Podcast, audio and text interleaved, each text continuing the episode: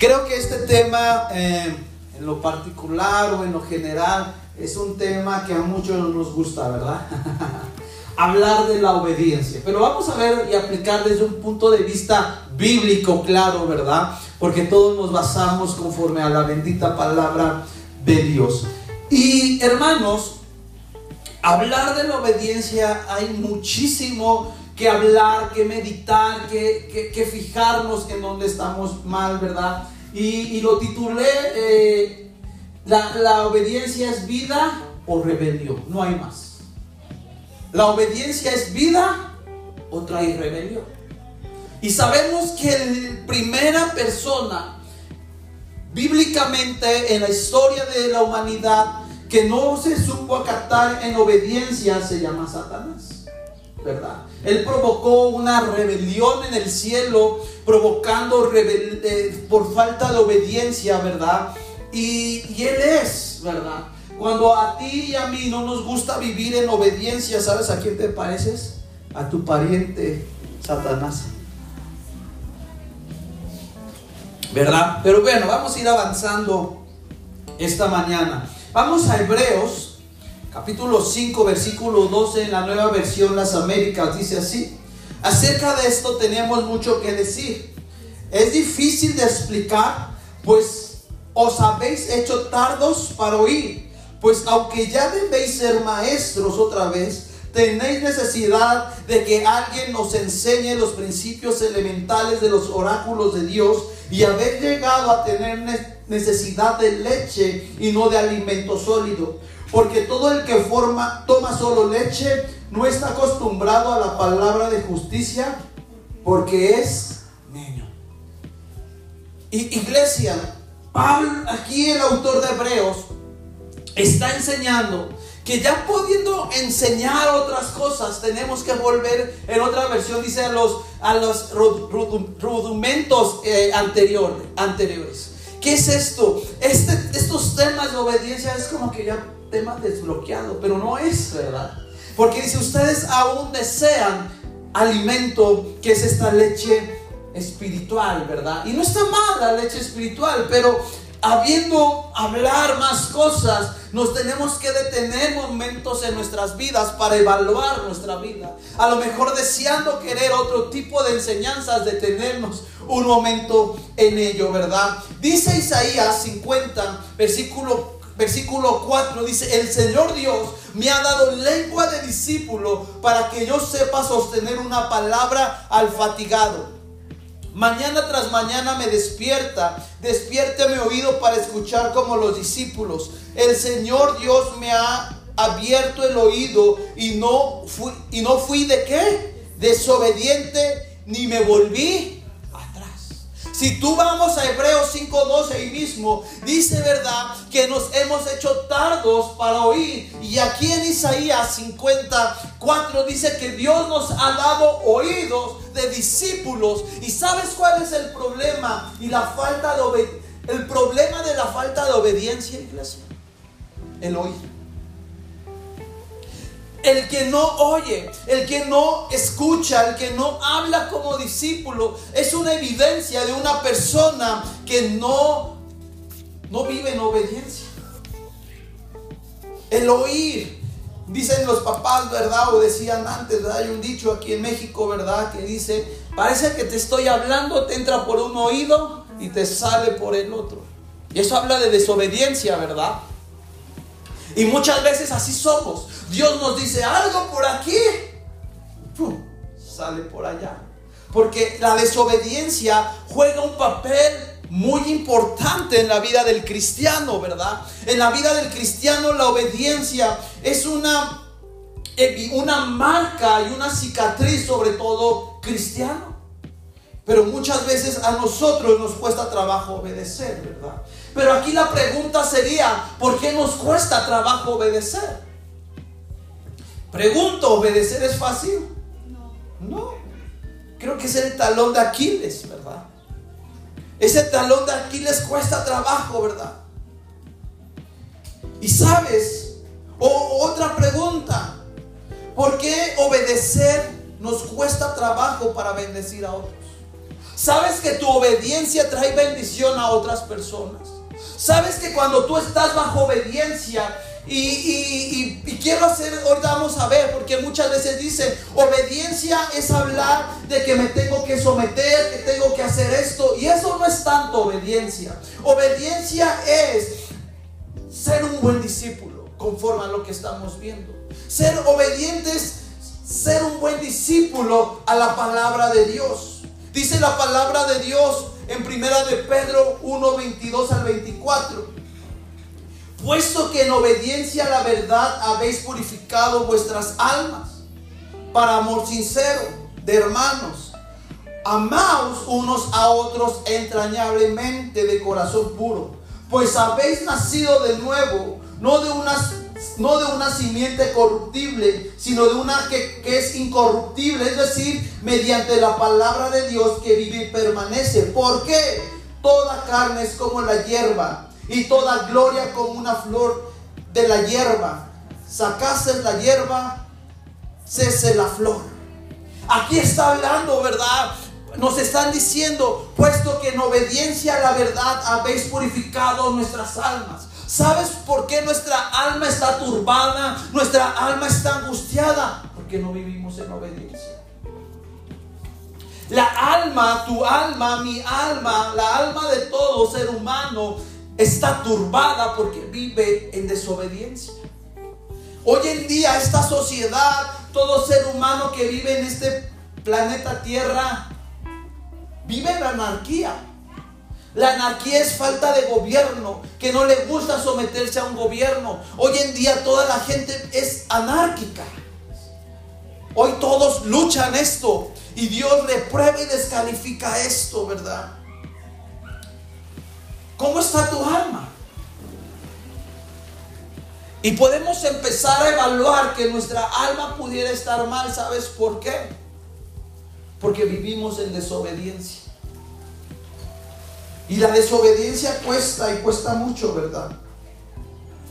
Y quiero llevarte esta mañana, esta tarde ya, a una historia de obediencia y de amor hacia con Dios. Y quiero ir a Deuteronomio 28 ahí Deuteronomio 28, versículo 15. Vamos a estar leyendo varias partes de este, de este capítulo de Deuteronomio, pero vamos a leer ahorita el versículo 15. Dice así la palabra de Dios. Pues sucederá que si no obedecéis al Señor tu Dios, guardando todos sus mandamientos y estatutos que te dieron, hoy vendrá sobre ti todas estas maldiciones y alcanzará Maldito serás en la ciudad, maldito serás en el campo, maldito serás tu canasta y tu arteza. Estas maldiciones vinieron a causa de la desobediencia, dice la palabra de. Y muchas veces nosotros nos preguntamos, ¿Por qué nuestra vida no avanza conforme al propósito de Dios? ¿Por qué estamos estancados? ¿Por qué por más que trato de hacer bien las cosas no avanzo? Pienso que hacer esto es bueno, pienso que hacer aquello también es bueno, pero dice la palabra de Dios, si no obedeces al Señor tu Dios. ¿Y cómo tengo que obedecer a Dios? Dice aquí, con todos sus mandamientos y estatutos. Y aquí entra gran problema, que muchas veces nuestra vida, ¿verdad? No avanza, nos estancamos, no por la culpa de otras personas, sino por uno mismo. Porque no nos sabemos bendecir. Muchos dicen, es que no me va bien en las finanzas, no me va bien en el trabajo, o tengo problemas aquí con mis hijos, tengo problemas y todos los llamamos muy espiritual y nos dicen más ayuno, más oración, hermano. Es que el enemigo ha tomado... No, no, no, no. ¿Sabes quién es el principal enemigo? Uno mismo llamado desobediencia.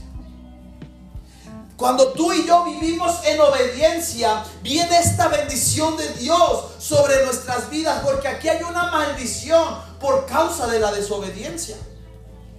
Una de ellas que serás maldito en la ciudad, o sea, te irá mal en el planeta Tierra. Dos, dice, maldito serás en el campo. ¿Qué significa? En tu trabajo. Tres, tu canasta, en tus, en, en tus graneros, en tus finanzas. Veamos qué, tan importante es vivir en obediencia. ¿Por qué no nos va bien en estas tres áreas? Porque somos desobedientes. Dice verdad la palabra de Dios que así como prospera tu alma, tienes que ser prosperado en todo, en todo. En los versículos 20 y 24 dice, enviará el Señor sobre ti maldición, confusión y censura en todo lo que emprendas, hasta que seas destruido y hasta que perezcas rápidamente a causa de la maldad de tus hechos, porque me has abandonado. Una persona que vive en desobediencia, ¿sabes qué pasa? Vive en maldad de los hechos. Porque una persona que es desobediente solo se busca satisfacer en sus deseos, en sus necesidades y deja a un lado los estatutos de Dios. El Señor hará que la peste se te pegue hasta que se haya consumido sobre la tierra a donde vas a entrar para poseerla. Te herirá el Señor de tesis, de fiebre, de, inflamación, de gran ardor, con la espalda, espada, espada cotizón y con añublo, y te perseguirán hasta que perezcas. El cielo que está encima de tu cabeza será de bronce y la tierra que está debajo de ti de hierro. El Señor hará que la lluvia de tu tierra sea polvo y ceniza. Descenderá del cielo y sobre ti hasta que seas destruido. Qué fuerte. ¿Creen que para Dios es valioso evaluarnos en la obediencia? Aquí yo estoy viendo juicio y calamidad, iglesia por falta de la obediencia. Y muchas veces le, echamos la culpa al diablo. Pero iglesia tenemos que evaluarnos cómo caminamos en la obediencia. ¿Quieres ser bendecido en todo? Primero tenemos que evaluarnos en este principio en la obediencia. Aquí hay cosas tan terribles, iglesia. Vamos ahora a los versículos 27 y 29. Dice, te herirá el Señor con los furículos de Egipto y con tumores, sarna y comezón de los que no podrás ser sanado.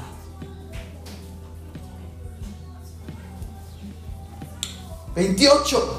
Te herirá el Señor con locura, con ceguera, con turbación de corazón tres características espirituales y enfermedades espirituales por falta de la obediencia. Dice que es con qué? Locura, ceguera y turbación de corazón. Que Dios nos libre, iglesia. Y andarás a tientas a mediodía, como el ciego anda en tientas en la oscuridad y no, y no serás prosperado en tus caminos. Más bien serás oprimido, robado continuamente sin que nadie te salve. Qué fuerte, iglesia. Todo por causa de la que desobediencia.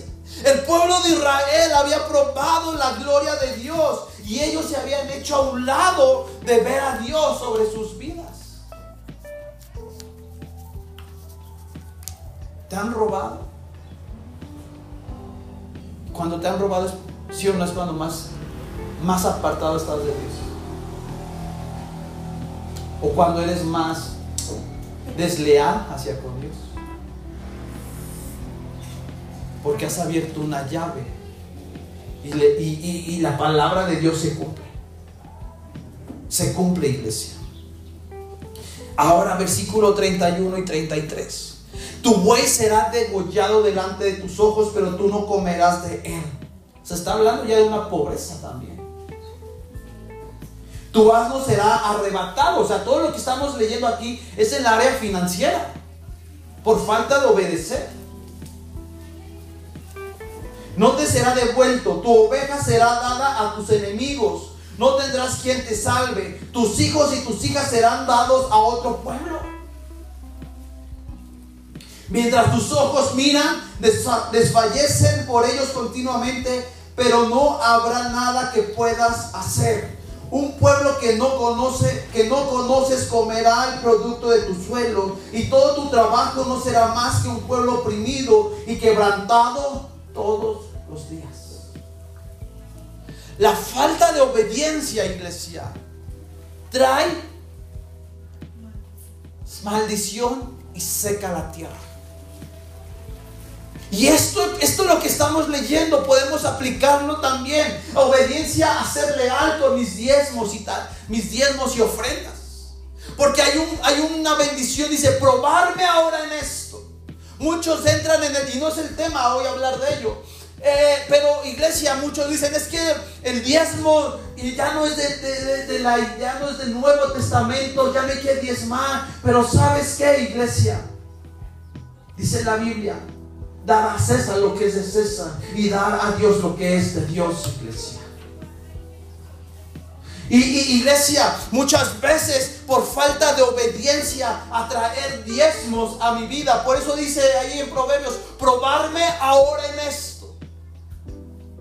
Porque si yo soy leal en mis diezmos, en mis ofrendas, no viviré en desobediencia. Versículos 36 y 40 al 40. El Señor te llevará a ti y a tu rey al que hayas puesto sobre ti. Fíjate. El Señor llevará, o sea, Dios te va a llevar con tu rey que has puesto más sobre él. Al que hayas puesto sobre ti a una nación que ni tus padres habéis conocido. Allí servirás a qué? La, de falta de obediencia nos lleva a tener un rey y otros dioses. Cuando tú no obedeces a tu Dios Todopoderoso, estás eh, eh, sometido a un reinado de Satanás.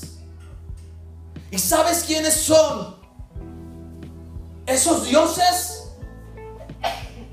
La, falta de esos dioses, lujuria, gula, promiscuidad sexual. Porque ese rey tú le gobiernas.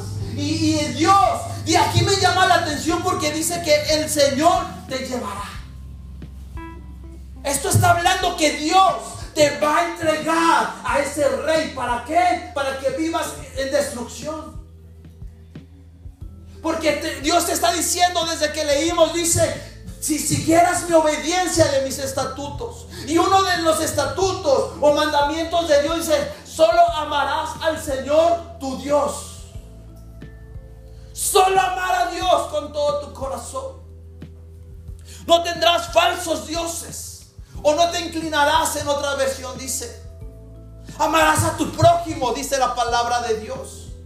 No robarás, no matarás, no codiciarás, y cuando yo falto a esos principios, Dios te toma para entregarte al rey y te gobierne. Y por eso no somos bendecidos, iglesia.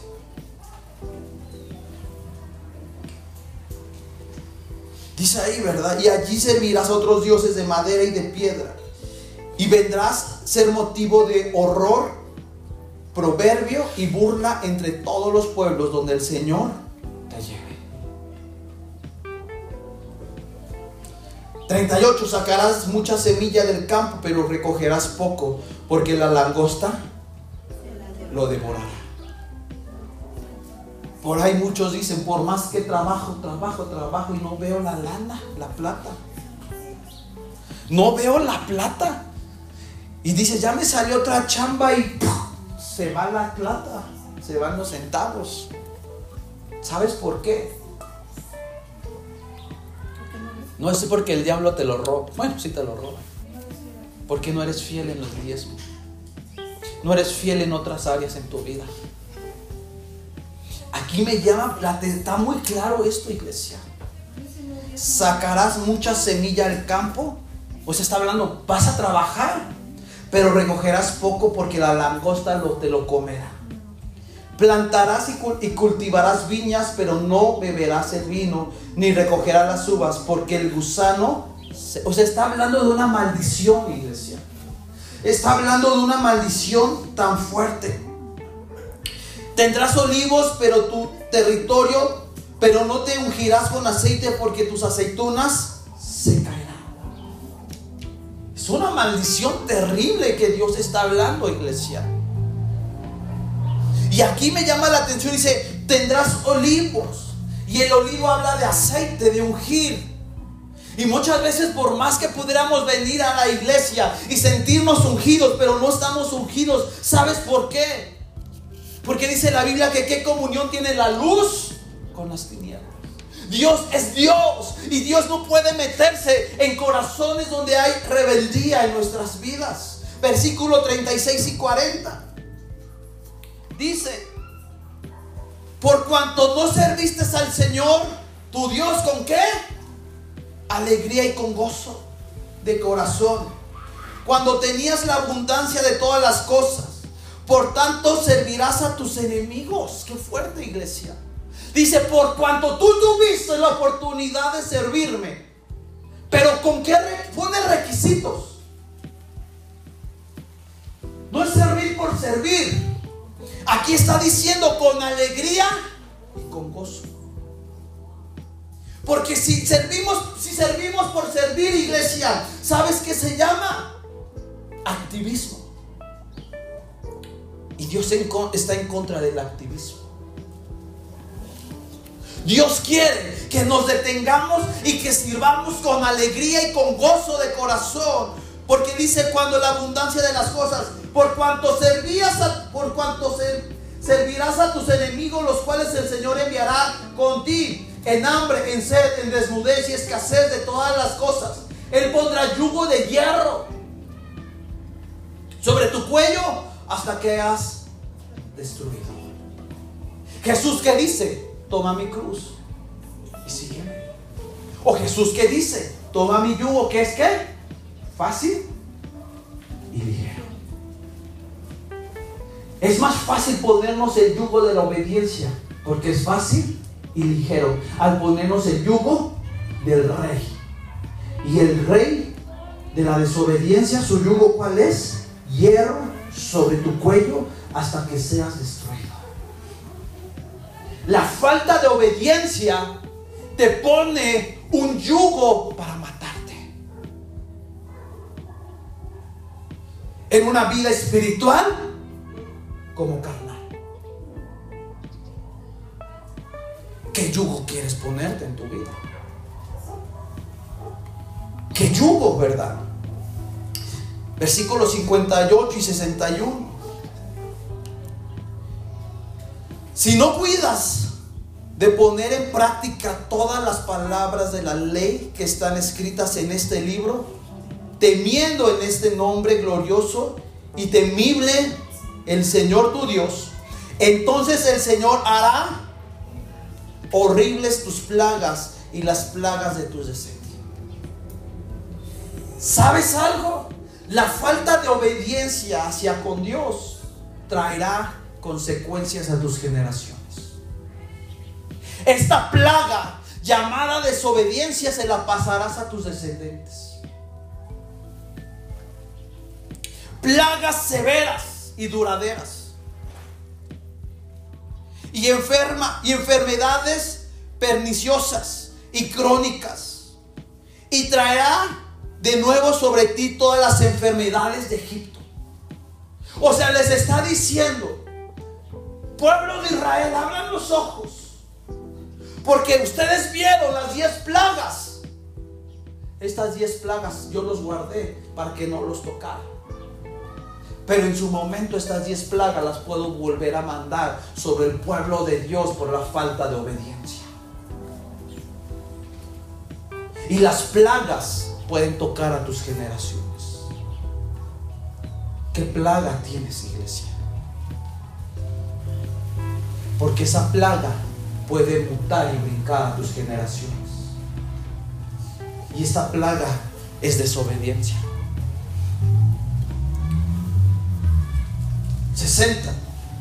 Y traerán de nuevo sobre ti todas las enfermedades de Egipto, las cuales tenían temor y no te dejarán. A ti también toda enfermedad y toda plaga que no están escritas en el libro de esta ley, el Señor traerá sobre ti hasta que seas. O sea, hay más cosas terribles. Aquí lo dice. Y nos preguntamos, ¿por qué a mí, Señor? Y Dios te pregunta cómo eres en obediencia.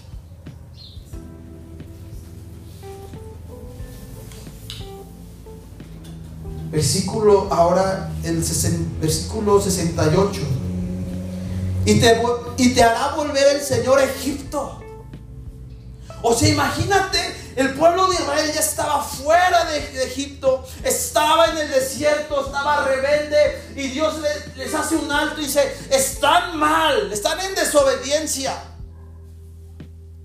Y les dice, te haré volver. O sea, después de que va a mandar plagas, no van a cultivar, van a ser no prósperos, les dice por último, los volveré a enviar En naves por el camino del cual yo te había dicho. Nunca más volverás a verlo. Allí ofreceréis en venta como esclavos y esclavas a nuestros enemigos, pero no, no habrá comprador. ¿Sabes? Cuando vivimos en desobediencia, vivimos todo esto y más aparte, volvemos a Egipto. Y al volver a Egipto nos comportamos como esclavos otra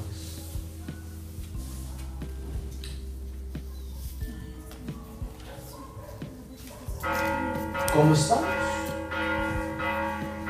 ¿Estás en Egipto? Parezco, estoy en Egipto, pero no estoy en Egipto, ¿verdad? ¿Verdad? Creo que ahí lo puse. La falta de obediencia es una vida. La falta de obediencia es una vida de rebelión total para nuestras vidas y familias. O sea, el problema no es que tú, muchos decimos, ¿verdad? Cuando somos jóvenes, es mi vida, yo me mando. ¿Y qué? Yo voy a pagar las consecuencias. ¿Y si me matan qué? Y yo ya, ya. ¿Verdad? La vida solo se vive una vez y hay que disfrutarla. Y ya. Y cuando los papás quieren poner orden, los chamacos se ponen loquitos. Y me voy de la casa. y me voy de la casa y, y hace berrinche y ¡ah! ¿Tú por qué no fuiste joven? ¿Tú por qué te fue mal en la vida y no quieres que me repita la historia en mi vida? Tú ya viviste. Sí, ah, sí, tú ya viviste, déjame vivir. Dorito, soy inocente. Pero suena chiste. Pero es realidad. Es una realidad.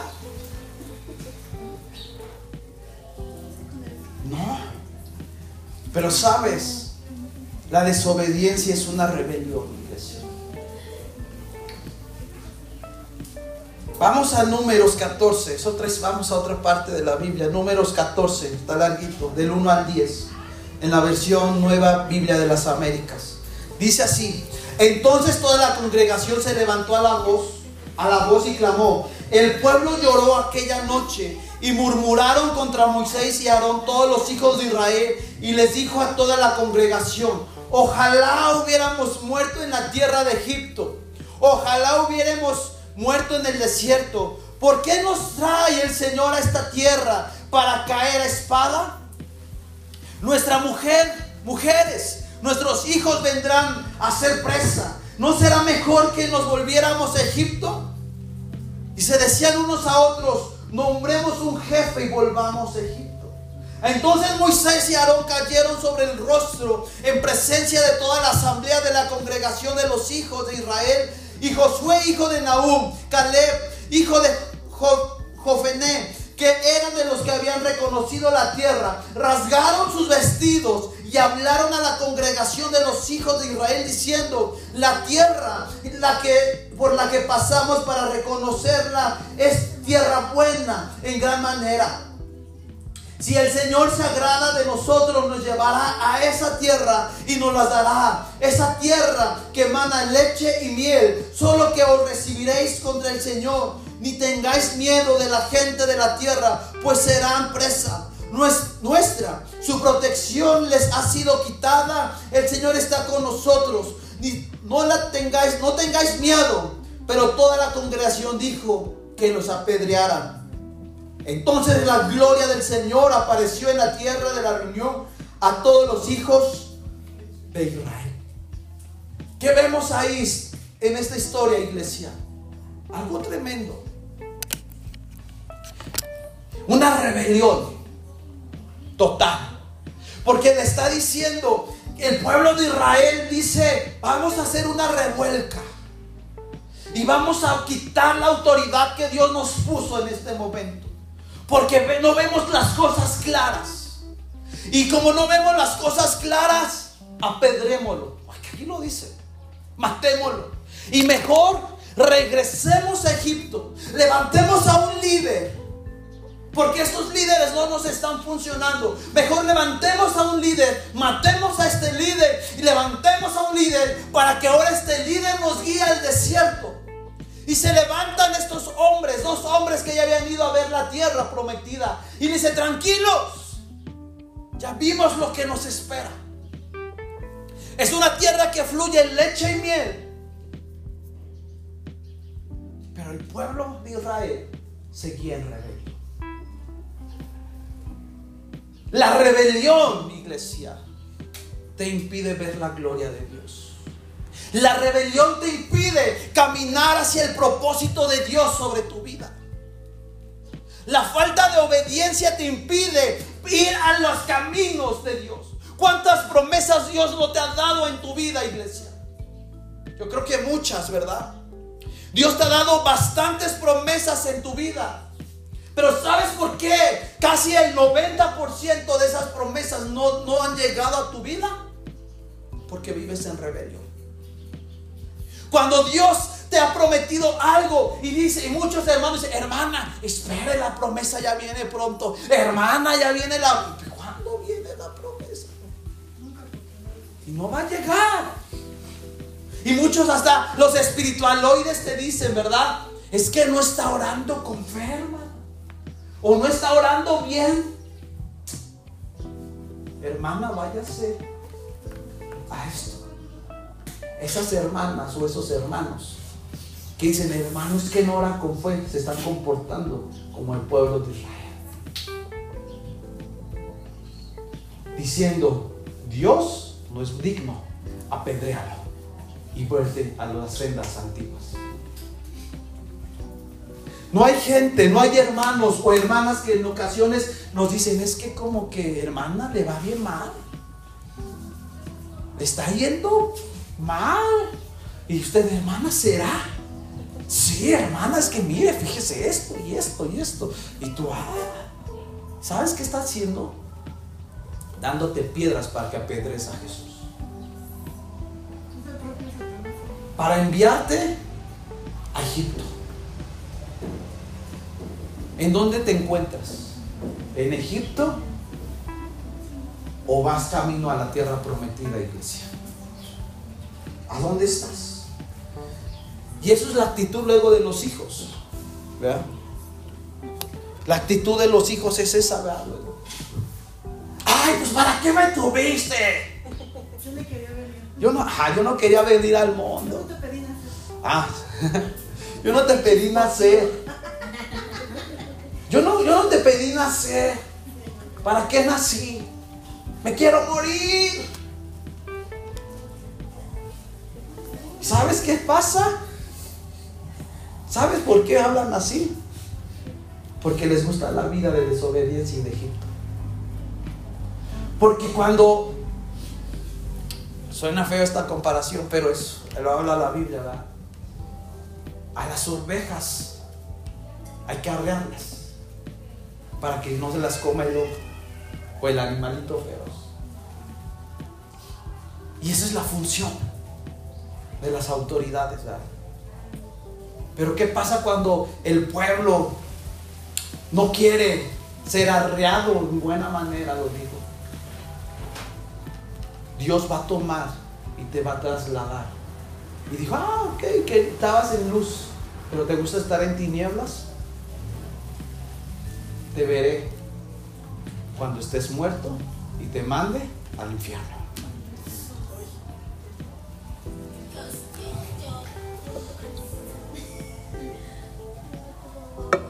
Dice la Biblia, Dios pone, dice, dice ahí, Dios pone el camino de vida y de muerte. Él pone palabras de vida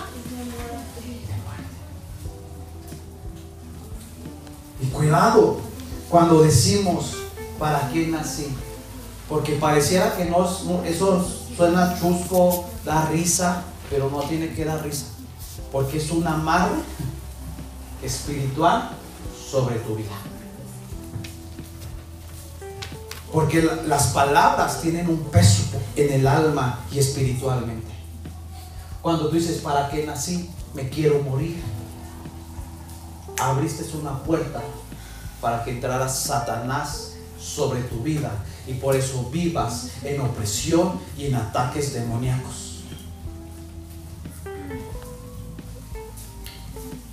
las consecuencias de la desobediencia. Va más allá. No, va, más allá de un manazo, O de un cintonorazo. O chanclazo, mamá coco, Versículo de la chancla voladora. Bien, hermanos.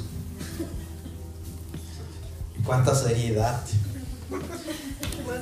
Hasta escuchamos los ángeles del cielo aquí. Versículo 18 y 23. Aquí el pueblo llora porque estaban decepcionados de Dios, porque pensaban que Dios les había abandonado y dejado un legado, ¿verdad? Ellos apenas llevaban un año en el desierto para entrar a la... Fíjate iglesia, cuando hacen su berrinche tenían solo un año en el desierto y todo lo que les esperaba. Y tú apenas estás viviendo una cosita bien insignificante y toma tus canicas, Dios. Y Dios dice, yo no tengo bronca, dame tus canicas, dame todo, o sea, hasta una, una cana menos me vas a... No, no, no dice así Dios. Pero sabes, sabes, muchas veces la inmadurez nos lleva a ser desobedientes. Por eso leí al inicio, ¿verdad? Hebreos, que dice, ustedes ya no tienen, ustedes ya no son niños. Ustedes ya tienen que avanzar en otras enseñanzas. Pero luego regresamos, ¿verdad? Y ellos apenas llevaban un año en el desierto. Se quejan contra Moisés y con Aarón, ¿verdad? Porque ellos estaban haciendo según un mal trabajo, ¿verdad? Muchas veces como hijos, ¿verdad? Juzgamos a los padres por juzgar. Pero ponte en los, en los zapatos, dicen por ahí mexicano, en los zapatos del papá. Y hasta dice, yo lo puedo hacer mejor. Yo lo puedo hacer, o sea, ah, ah. Sí, mexicano y mexicana. ¿A qué le sueñas, mexicano? Sí, antes, era, antes vivíamos literal, ¿verdad? La escuela mexicana, para los que nos escuchan en otros países, ¿verdad? La escuela mexicana es dura. Antes, décadas pasadas. Ahorita ya es muy gringa aquí, ¿verdad? Gracias, gringos. antes era el fuete, antes era el no, era no, y no era negociable la mirada. Cuidadito que estuvieras brincando en los sillones de la tía o del familiar, porque ya esa miradita volteaba y en el carro, en el bus, o llegando, decían, llegando a casa, llegando a casa. Y hoy te dicen llegando a casa y el niño corre y sigue haciendo de las suyas y no pasó nada. No. Antes, pues, antes literal de aquí en México era el chanclazo. ¿eh? Ah, y ahorita vamos para allá. Hoy, hoy, antes las armas, ¿verdad? Aquí en México era el cinturón. En cierta manera leves, porque luego hay cosas bien tremendas, ¿verdad? El chancla, el cinturón, este, no sé, decían con lo que agárrate, con lo que la mamá sí era antes, ¿no? Con lo que encontrar, con la, con la cuchara, ¿no? De, con la que guisan, con el molcajeta. Hoy están todos así, no. Antes había más disciplina. Y al haber más disciplina, ¿qué había? Respeto. Antes había respeto. Hoy los jóvenes no tienen ni respeto. La obediencia trae respeto. Y hoy en día la juventud ya no sabe respetar. Ahí va el roquito. Sí. Antes se decía el don, el Señor. Veías que no podía el, Señor, el viejito, el abuelito se le decían antes. Corrías ahí. ¿Le puedo apoyar en algo? Y ahora ahí va el viejito. O sea, tonteras. Perdón la palabra, pero estupideces. O, ven a una persona una discapacidad. Ay, está bien. No, no, no, no, ñoño, es otra palabra. Se me fue. Se me fue. Le ponen sobrenombre a las personas con discapacidades. Cuidado. Cuidado, porque quien diga que no tengas un hijo así. Eso es obediencia. La obediencia, iglesia, nos lleva a una vida, más bien un estilo de vida de honra. Salud. Muchas veces, ¿verdad? Tú, tú vas afuera de una escuela te espantas como hablan los chavos. Te espantas. Te espantas. O sea, en mí. Y llega el papá y, mi amor, ¿cómo es bien, mamita? Sí, bendita. Hipocresía. Pero los papás sabemos lo que Ah, sí.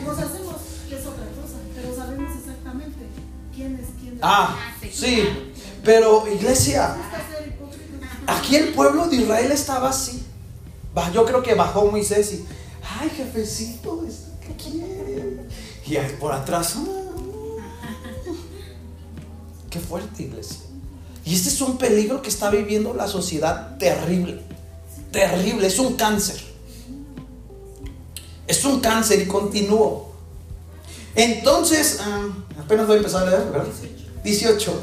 El Señor es lento para la ira y abusamos. Y grande en amor. Ah, ese es un cliché cristiano. Ay, puedo hacer lo que quiera, fin que Dios es amor. Cuidadito. Ah, si Dios me perdona, puedo, hoy puedo hacer de las mías, voy, pido perdón y mañana es otro día y bla, bla, bla. Cuidadito, cuidadito, cuidadito. Así un canto de los niños, cuidadito con mis ojitos, cuidadito con mi boquita, cuidadito con mis manitas. Búsquenlo, era un canto, ¿verdad?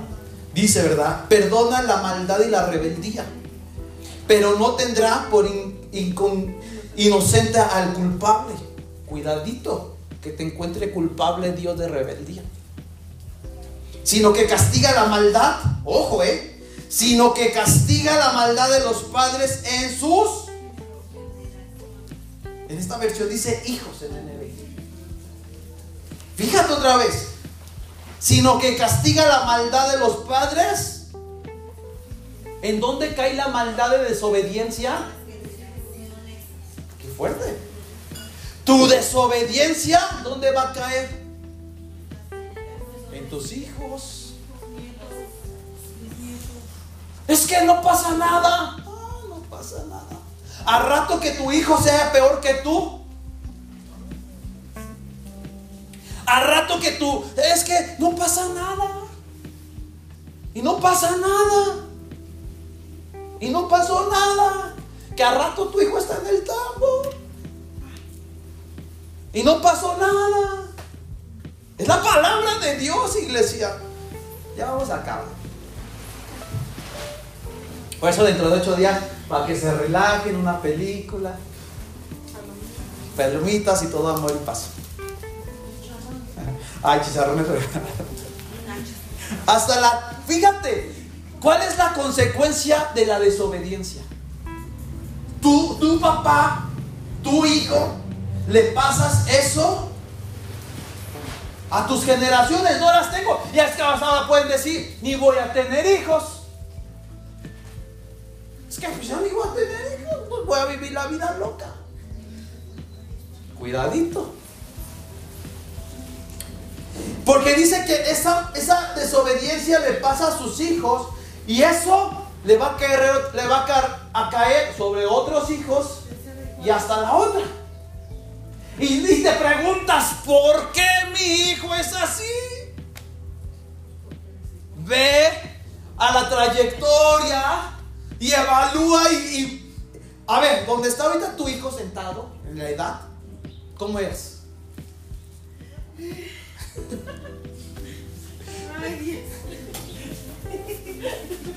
Fácil y sencillo.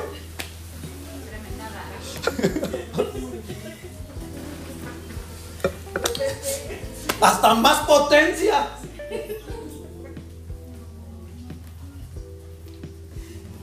Hola. Les voy a tomar una, una foto aquí, vamos a poner. ¿Y cómo se llama eso?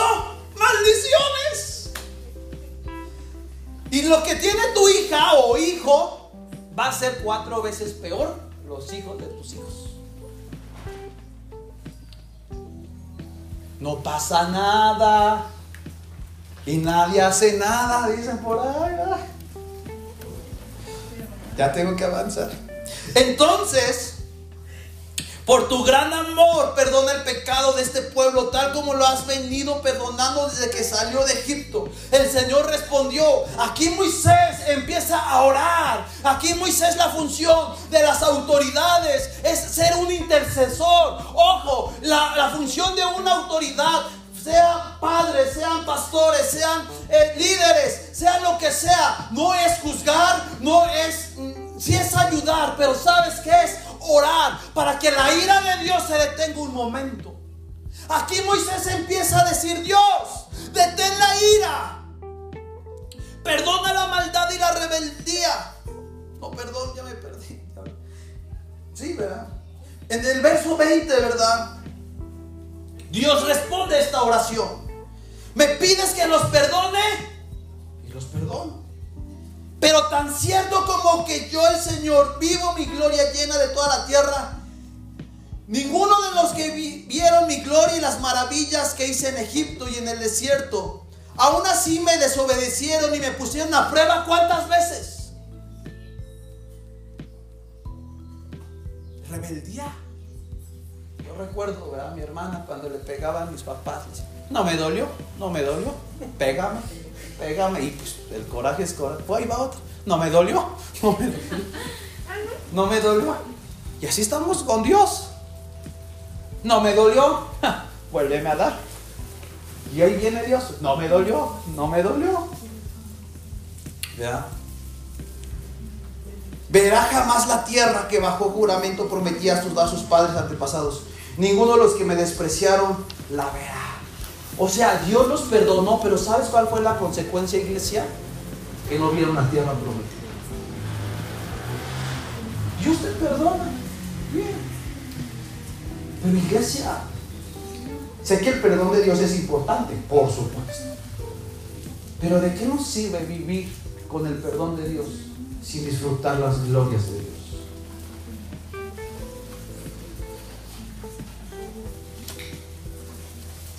Ya vamos a acabar. Bien, iglesia. Vamos a avanzar. Quiero ir. Vamos a avanzar. El diseño de Dios era que este pueblo pasara por 40 días en desierto. 40 días. ¿Y sabes? pasaron 40 años. Lo que eran 40 días fueron años por la desobediencia. Muchas veces Dios tiene planes instantáneos, cortos, pero no llegan por la desobediencia. Y estamos años y años y años y años. Y te puedes volver un viejo cristiano amargado porque no vistes la promesa de Dios. ¿Verdad? Una evidencia que un pueblo está en desobediencia es cuando ellos están provocando división entre el pueblo, con sus comentarios, con chismes, porque ellos no tienen la madurez de hablar y someterse a la voluntad de Dios. En lo que leímos en la historia, ¿verdad? Este pueblo le eh, causó chismes, división. Quería matar a Moisés y a Aarón. Qué fuerte, iglesia. Y eso habla de inmadurez. ¿Eres obediente a la voluntad de Dios? ¿O te gusta ser rebelde y que la gente que provoca, o, o ser gente que provoca divisiones alrededor de tu entorno? Una persona que es obediente conoce el reino de Dios. Pero una persona que es en rebelión provoca división. Y lo sabemos muy bien. Muy bien. La gente rebelde provoca división. ¿Qué pasa cuando un hijo es rebelde? ¿No provoca división dentro de la casa? ¿Sí? Porque ese es el enfoque de Satanás. Satanás no va a venir y decir, ay, qué bonita familia tienes, eh. qué chula. Él va a venir a traer división a tu casa. Porque Él sabe el potencial bíblico que tiene una familia sana en el cristianismo. Satanás se quiere meter y se ha metido en las familias, en la desobediencia y en la rebelión. Porque si sabe que, que si ataca a un hijo con una semilla de desobediencia, truena la familia, se desmorona la familia. Y él dice, donde les doy, pero una familia unida en el poder del Espíritu Santo es un potencial para traer miles a los pies de Cristo. ¿Qué hay en tu familia? Obediencia y fe. Obediencia y fe. Es que Jeremías 22, 19. Jeremías 2.19. Tu propia maldad recaerá sobre ti y tu rebeldía te dará una lección. Toma la chango tu banana, dicen por ahí. Dos consecuencias. La maldad cae y pagas la rebeldía. Así verás y entenderás lo malo y amar que es abandonar al Señor, tu Dios. Y no, y no respetarme como debías es la decisión del Señor Todopoderoso. Qué fuerte, ¿verdad? Primera de Samuel 15, 23.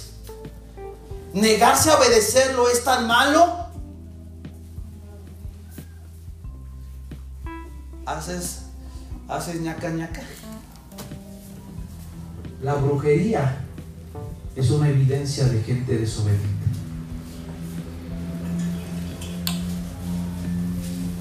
Por eso hoy, en Halloween va a haber muchos cristianos vestidos de brujos, disfrazados.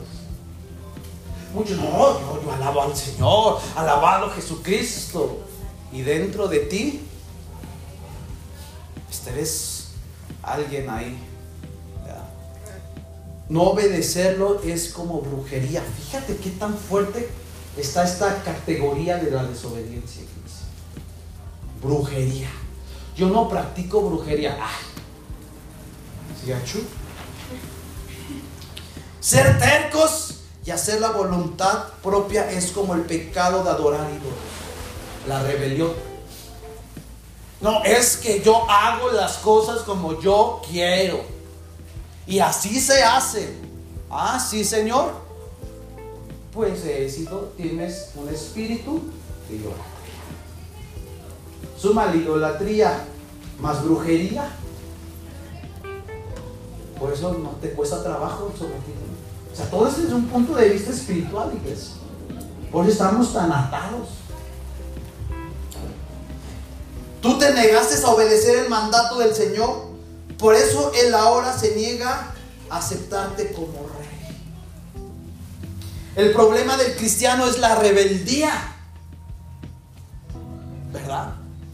Problema del cristiano es la rebeldía, ya que no le gusta obedecer y, tener sumisión hacia con Dios. Y cuidado, iglesia.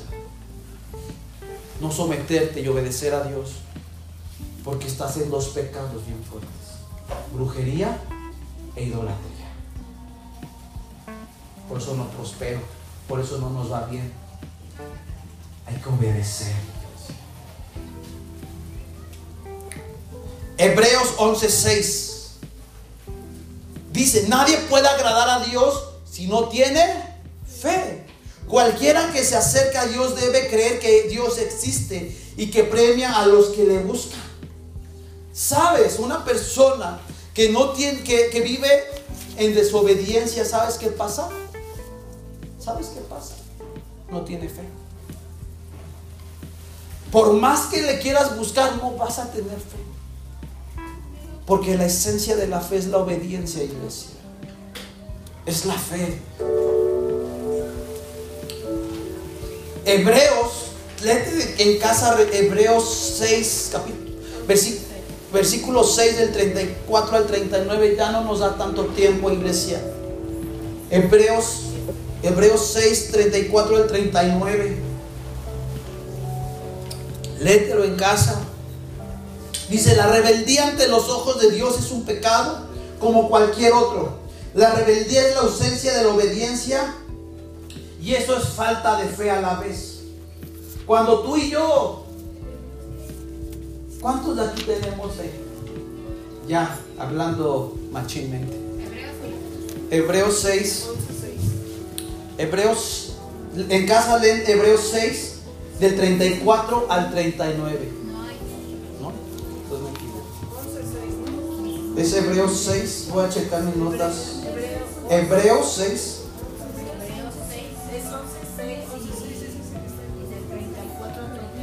Entonces esos. Hebreos 11, 6. Nadie puede agradar a Dios si no tiene fe. Cualquiera que se, se acerca a Dios debe creer que Dios existe y que premia a los que le buscan. Nadie puede agradar a Dios si no tiene fe. Y tú dijeras, entonces, ¿qué onda con la obediencia? ¿Y qué onda con fe? Porque yo pienso que, si obedezco a Dios, estoy si obedezco a Dios, agrado a Dios. Pero si no tengo fe, pero sabes, la fe, la fe, iglesia, viene por el oír la palabra de Dios, dice la palabra de Dios. ¿Y sabes por qué no oyes la fe? ¿O por qué no viene la fe? Porque aunque leas la Biblia, pero no, no obedeces la palabra de Dios, estás perdiendo tu tiempo. Estás perdiendo tu tiempo, iglesia. La falta de fe es una vida mediocre en la vida de un hijo de Dios, que nos lleva a vivir una vida de anarquía. La anarquía es la ausencia de querer ser gobernado por es la ausencia de querer ser gobernado por una autoridad que Dios ha puesto y querer hacer lo que nosotros queremos. Eso es la anarquía, iglesia. Tú no me vas a gobernar, tú no me vas a decir qué hacer, tú no me vas a decir qué hablar. Cuidadito, eh. Cuidadito con esa boquita. Vete y lávatela. Mejor ríndete a Cristo. Ríndete a Cristo, iglesia. ¿De qué sirve vanagloriarnos de tantas cosas si estoy en desobediencia y sin falta de fe? Sin fe nadie verá a Dios. ¿Has visto a Dios en tu vida?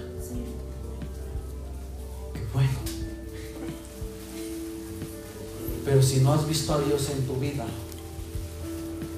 es porque el que has visto es Satanás. Y está gobernando tu vida. Hebreos 12, del 1 al 2. Por tanto, puesto que tengamos un, derre- un derredor nuestro tan grande nube de testigos, despojémonos también de todo peso, del pecado que tan fácilmente nos envuelve y corramos con paciencia la carrera que tenemos por delante. Puesto los ojos en Jesús, el autor y consumador de la fe, quien por gozo pu- puesto delante de él soportó la cruz, despreciado la vergüenza, se ha sentado a la diestra del trono de Dios. Está diciendo aquí la palabra de Dios, despójate del peso del pecado. Y, dijeras, es que yo no tengo pecado, yo estoy bien. No, no, no, porque vimos que la falta de obediencia es brujería e idolatría. Por eso no has podido correr y ver la cara, cara a cara a Dios en tu vida, iglesia. Porque tienes pecado. Claro, soy pecador. Hay clases. Dice, pon tu mirada en Jesús, autor y consumador de la fe. La desobediencia hace que pierdas tu mirada para decir, matemos a él. Y no era el tema hablar de los hijos, ¿verdad? Pero los hijos Luego, ¿verdad? Dicen, ay, no le hagas caso a tu papá, está loco. No, no le hagas caso. Y luego los que los ayudan hasta los novios o novias. Ahí está, está loco. Engaña a tu mamá. Y creen que los papás son estúpidos, ¿verdad? Perdón que hable así, pero siento de Dios. Sabes, si tú me escuchas en el podcast o aquí en la iglesia y eres joven, sométete a Cristo.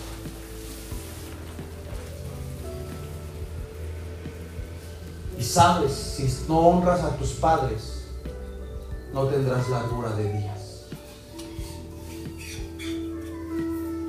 Si tú no honras a tus padres,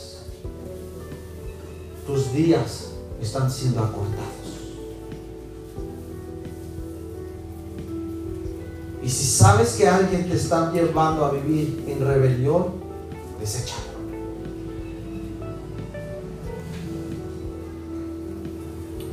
La disciplina nos lleva a vivir una vida de amor de Dios para nuestras vidas. La vida de obediencia es la disciplina que nos lleva a vivir en fe. Hebreos 12 del 3 al 7. Consideren pues aquel que soportó la hostilidad de los pecadores contra él mismo, para que no se cansen ni se desanimen su corazón.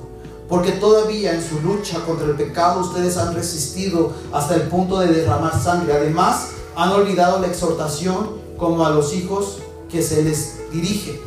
Fíjate, hijo mío, no tengas en poco la disciplina del Señor, ni te desanimes al ser reprendido por Él, porque el Señor al que ama, disciplina y azota a todo el que recibe por hijo. Es para su corrección que sufren. Dios nos trata como hijos. Porque qué hijo cae, dice, ¿qué hijo hay a quien que su padre no disciplina? Pero si estás, pero si están sin disciplina de cualquiera de todos ha sido hechos partícipes. Entonces son hijos ilegítimos y no hijos verdaderos. Al que no disciplina, no son hijos. Pero al quien son hijos, Dios los disciplina. La disciplina se empieza en casa y serán un modelo de esa disciplina para la iglesia para la escuela y para esta sociedad. Los hijos serán el reflejo de la disciplina para poder decir, Él es un hijo de Dios. ¿Y sabes cuál va a ser la honra de los padres? van a decir, es hijo de fulano de tal. Y va a venir doña Chuy, va a venir X persona y decir, ¿por qué su hijo está muerto? Y podrás decir, porque yo en mi casa servimos a Jehová. Yo en mi casa serviremos a Jehová. Hebreos 12 de 9 al 11 dice, además tuvimos padres terrenales para disciplinarnos. No que no, aquí tomas bien bíblicos. El padre tiene que corregir a los hijos. Aquí lo dice. Y con vara. Porque hoy la pedagogía, los psicólogos dicen que a los niños no se les pega. Se les grita. Ni gritando le entienden ya los huercos, dicen por ahí. Es que mi hijo tiene 14 años, ya no le puedo pegar. No, ¿quién dijo que no? ¿Quién dijo que no? Porque aquí dice, además tuvimos padres terrenales, ¿para qué? ¿Cuál es la función de los papás? Disciplinar. ¿Ser alcahuetas? No.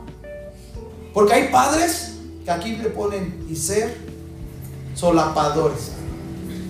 No. La función de un padre es disciplinar.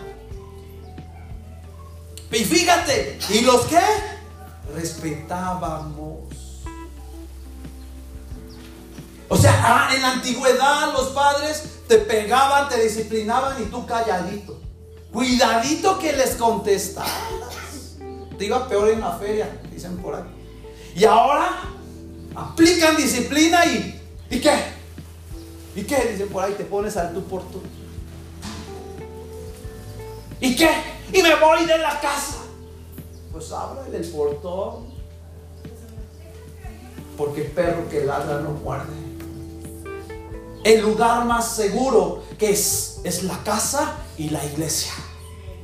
Aunque la sociedad te puede mostrar que es el lugar más seguro, el lugar más seguro se llama casa, se llama familia, se llama iglesia, se llama Jesús. Es el lugar más seguro, pero más incómodo en muchas veces.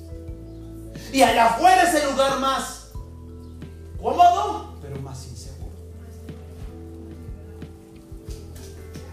Y cuando alguien se vaya, regresará. Porque uno va a experimentar la gloria que vivía en casa la obediencia, iglesia.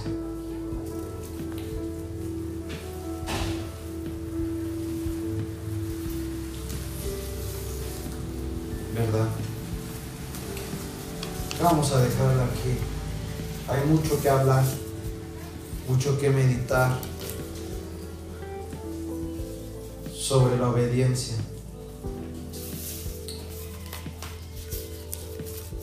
Hemos hablado de la obediencia hacia los, de los hijos hacia los padres.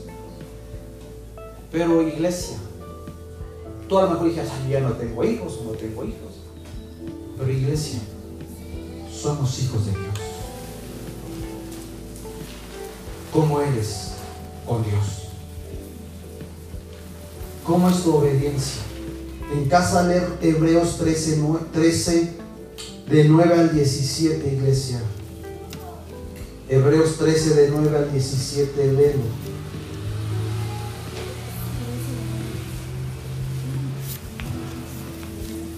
Trece de, 13 de 9 al 17 en casa lean la iglesia. Y termino con una cita de Hebreos 13, versículo 27. Dice, obedezcan a sus pastores y sujétense a ellos porque ellos velan por sus almas, como, como quienes han de dar cuenta. Permítanles que lo hagan con alegría y no quejándose, porque eso no será provechoso para ustedes. Y ahí le puedes añadir, obedezcan a sus padres, y sujétense a ellos. Obedece, hijo, a tu padre y sujétate a ellos. Porque ellos qué? Velan. El factor de la disciplina, ¿sabes qué es? Velar. No por la vida, sino por el alma. Una persona que es desobediente, su alma se puede ir al infierno. Lo de menos es que el hijo se va de la casa, lo atropelle, se meta en drogas, se meta en rollos raros. Eso es lo de menos. Pero ¿sabes cuál es el problema? El alma. Porque esa alma puede irse al infierno.